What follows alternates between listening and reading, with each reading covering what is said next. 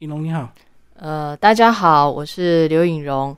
那很开心今天可以来到汉森电台，那见到李大哥。好，那我们来介绍你这本书。呃，你为什么会想要写这本这个呃简谱啊？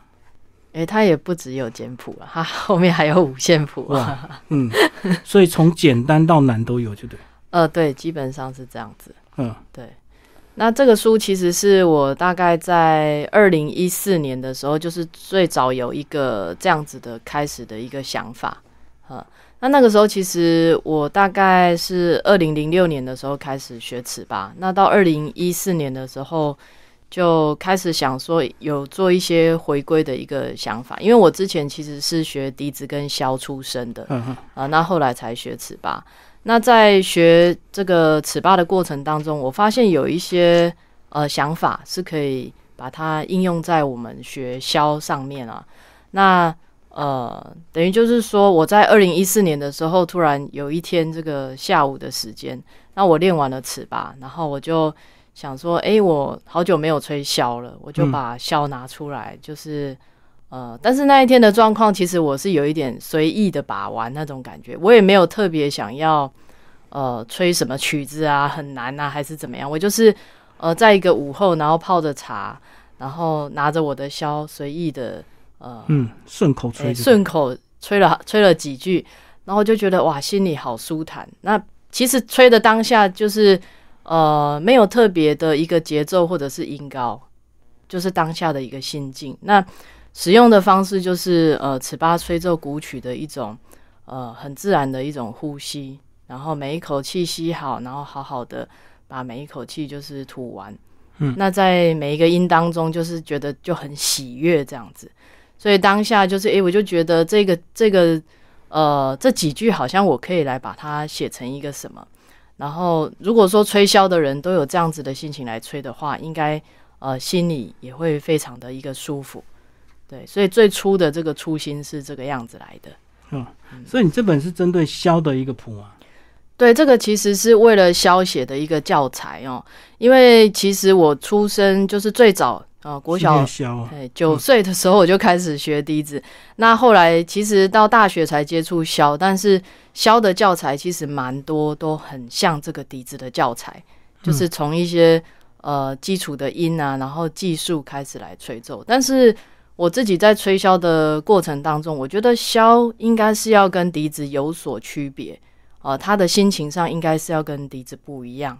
那呃，会吹奏箫的人，其实我相信他的心性啊，应该跟笛吹笛子也是会有一些不一样的地方。那我在写这个箫的这个教材的时候呢，就是我也是有想到技术层面的一个问题啊，嗯嗯，但是我更觉得说呼吸是一个呃比较。首先，我希望大家能够去想象的一个部分哦。所以，其实，在我的预销心法里面呢，为什么会叫预销心法？其实就是我分了四个部分。那第一个部分就是我写的六首的这个预销心法的这个练习。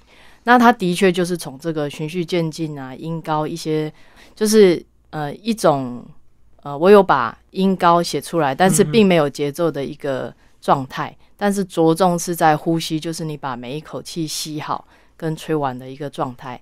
那每一首曲子就是有二十四行，那大概四行或者是六行会是一个小段落。那吹奏的时候，其实它跟一般吹奏乐谱就是从头到尾吹完练完的那个感觉是不一样的哈。就是我是希望大家可以一行一行的，就是呃用心，然后好好的呼吸来吹奏。那一行可以一直重复的吹。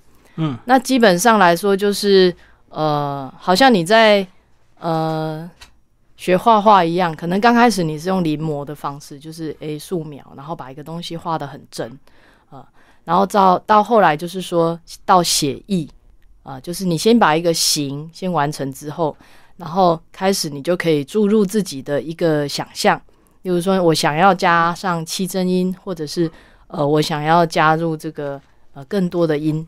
所以，我其实在这个预销心法前面，其实也有写到一些这个预销心法的使用的方法。那使用方法就是第一个，就是你先把它照谱吹，嗯嗯。那再来就是说，你可以加入一个即兴的一个状态。那那个即兴的状态就会变成每一个人都吹的不一样啊。那其实后来就是到最后，其实虽然说它也是可以自学的一个呃一个教材，但是实际上如果说你能够找到一个老师，然后你可以听到他吹，然后呃他会给你更多的想象，跟你对这个乐器的一个呃更多的更多的一个诠释的一个方法。你刚一直讲到呼吸，呼吸为什么在吹箫或者是吹笛子这么重要？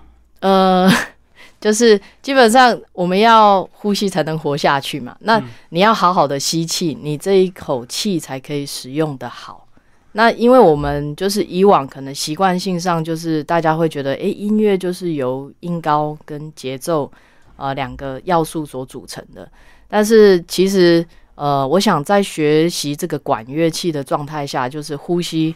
是最重要的，但是因为我们在算节奏的时候会影响到呼吸，嗯，哎，就是例如说，我们可能今天这个曲子是四四拍，或者是呃呃八拍一句，四拍一句，或十二拍一句，然后你就会一二三四，一二三四，就是那个感觉会变成你的呼吸非常的急促跟不完整，嗯，哎，那吹久了，其实我觉得某一些快的东西啦，可能你在使用呼吸上就会。有一种就是你不是吸的很完全，也不是吐的很完全的一种状态。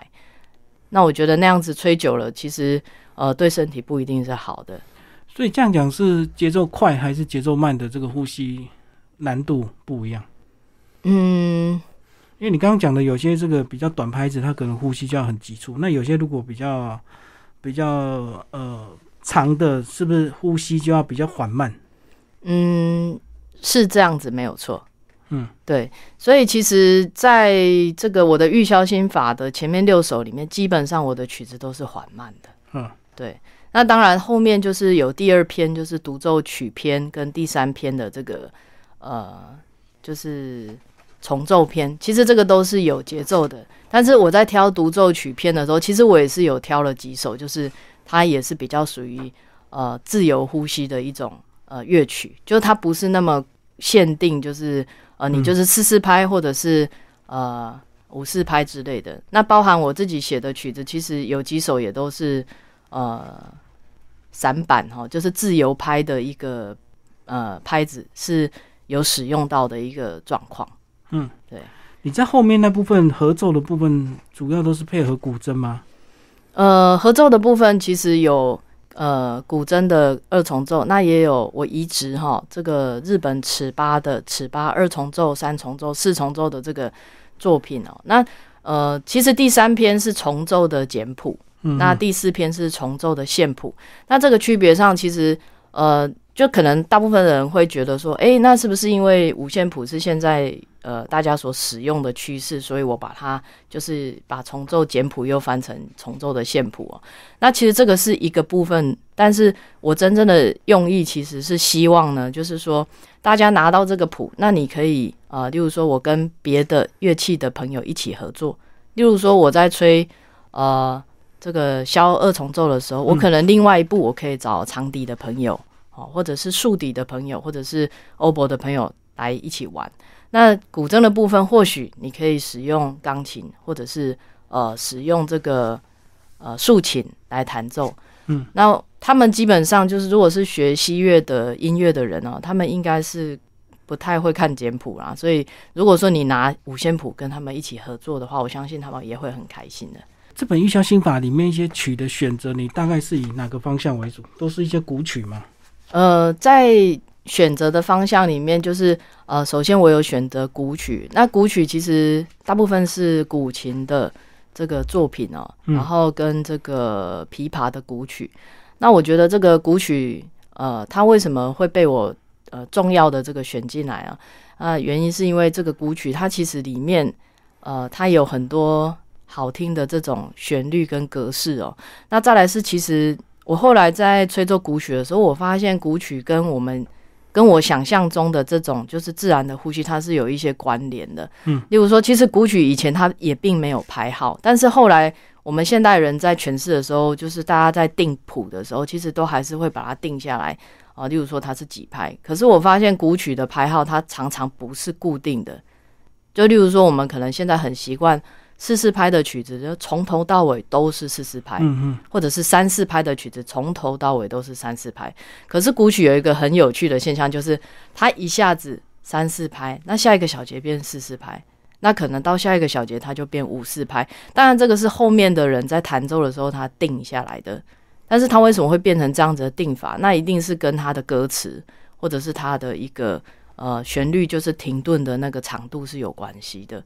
那在吹奏这个古曲上，你在这样子的长度的感觉上，其实呼吸是会比较舒服的。嗯嗯，所以这个是我挑古曲，就是呃其其呃蛮重要的一个原因哦。然后再来就是说创作曲的部分呢，就是我有特别把一些就是呃。因为台湾其实出版销的呃乐谱是比较少的，就大概是除了陈宗生老师啊，就是我的研究所的老师，他有写这个销的教材。那他知道我要出版这个作品的时候，呃，这个呃乐谱的时候，他也是很开心。那他就说：“哦，终于有同行者，就是他自己之前一直觉得说都是他自己在努力为这个箫的这一块来呃作曲或者是写教材，但是哎，现在有尹荣的加入，他就觉得。”啊，那真的是很棒的一件事情，还特别帮我写这个序啊。嗯，对。那另外两位老师是不是也介绍一下？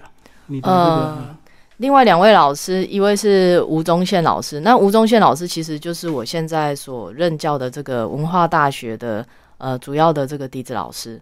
那他也是台湾笛箫协会的副理事长。那刚刚讲的这个陈忠生老师，他是理事长哦。那呃，两位老师都是对在台湾的笛箫界都有很大的贡献。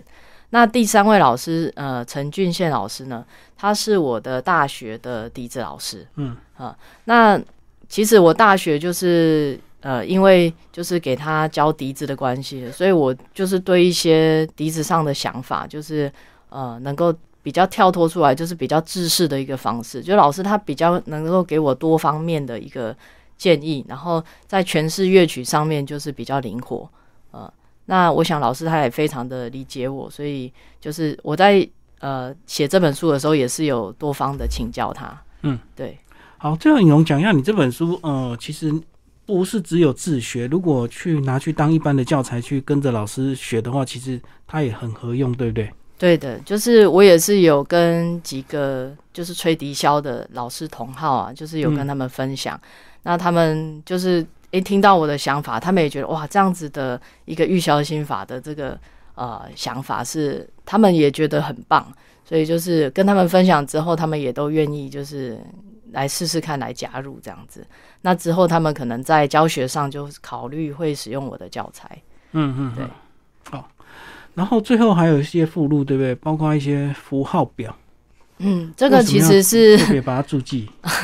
那其实，在我们的这个笛子教材，不管是哪一种教材啦，可能是小提琴或是什么，它都会有一些指法的一些呃呃讲述。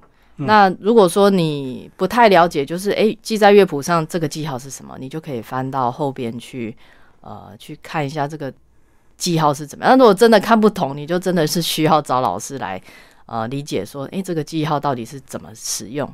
那基本上，我觉得我的附注的解释应该是写的蛮清楚的。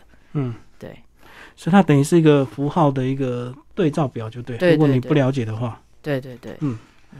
好，最后讲一下 CD 好吧？里面 CD 也有一些呃你的示范曲，对不对？对对对。大概有哪几首？呃，玉箫心法的这个 CD 里面呢，呃，其实我的第一首跟最后一首就是玉箫心法一啊。那为什么会排第一首也是玉箫心法一，最后一首也是玉箫心法一？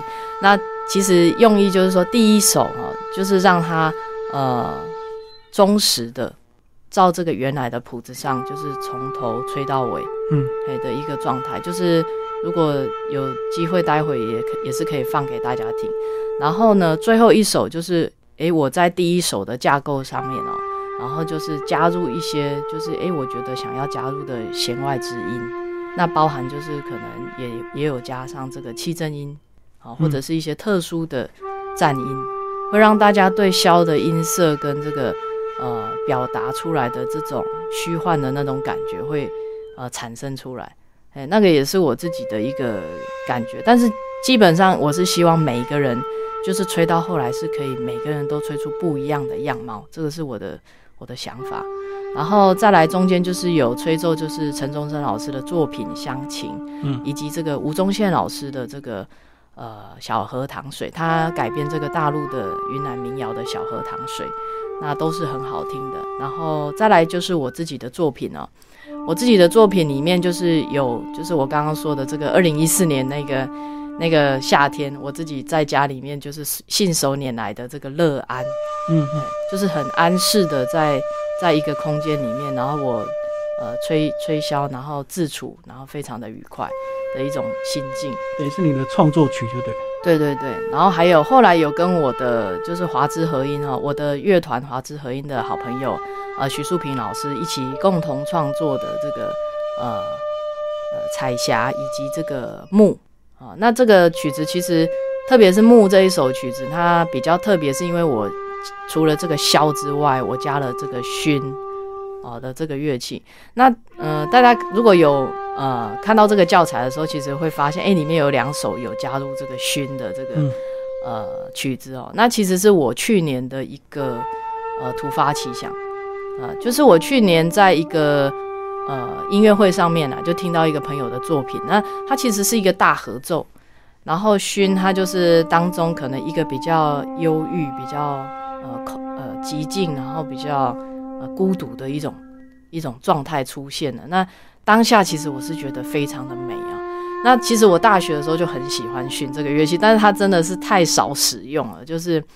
你会觉得好像就是合奏，然后每一次就是很孤独的时候，他就出来吹一句，然后就没有了。嗯，然后那个时候其实我就买了好几颗不同的调子啊。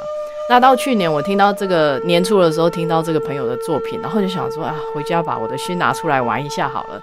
那就呃玩了几下，我也是这样，哎，随意就吹了吹了几句，然后就觉得哎，真的有一点阴森啊，好像自己在家吹这个有有一点可怕。然后后来我就想说，嗯，那如果我拿箫，啊，就是同样的这个旋律，我我用箫吹看看这样子，哎，然后哎吹完了箫，我就觉得好像舒服多了。所以我觉得就是一个感受下是，好像它有达到一种呃阴阳调和的一种状态。所以熏它适合独奏吗？还是它一定是混在这个箫里面？嗯，它其实也是可以独奏，但是因为真的没有人特别写熏的曲子，或者它就是常常会。呃，跟在乐团里面，或者是跟其他几个乐器一起来做一些小合奏，但它并不是很适合独奏的乐器哦。那我后来是在这个木这个曲子，木就是沐浴更新的这个木哦，使用到这个熏，然后再用到这个小，其实它是对我来说是一种灵跟肉的一种呃分分开的一种感觉，就是呃好像是熏是一种表达灵魂深处的一种呃声音。嗯。啊，那在消的状态下，好像是我们的人呢，这个肉你要去用透过这个实践。那木其实就是呃沐浴更新，就是我在看到这个佛经，就是慈悲三昧水忏的一个想法下的一个作品。那这个作品其实是想要表达，就是说我们人可能就是在呃一个历程当中，然后你突然到哪一天你会发现说，哎，好像很多的事情，然后呃如果说我能够。呃，忏悔这些，呃，我以前做过的这些事情，可能包含了这辈子或者是上辈子的事情，然后你会得到一个心里面比较呃平静、比较开心的一些想法。那这个呃熏它就是一种，就是诶，我我自己发现了一些问题，对，然后这个熏呃消就是表示一种，就是我用我的身体力行。来去做一个忏悔的这样的一个实践，那这个呃古筝，他在这个作品里面，就是一跟素萍聊了以后，就觉得那古筝就是比较像水一样的感觉，就是呃去洗净这个慈悲三昧水，然后来呃让我们的灵魂跟肉体都能够净化的一种状态。这也其实也是在去年就是 COVID-19 比较呃疫情期间呢，也是想要呃提供出来就是。呃，沉浸的一种想法。嗯，对。好，今天非常谢谢刘颖龙为大家介绍他的最新的这个呃教材《预销刑法》，谢谢，谢谢李大哥。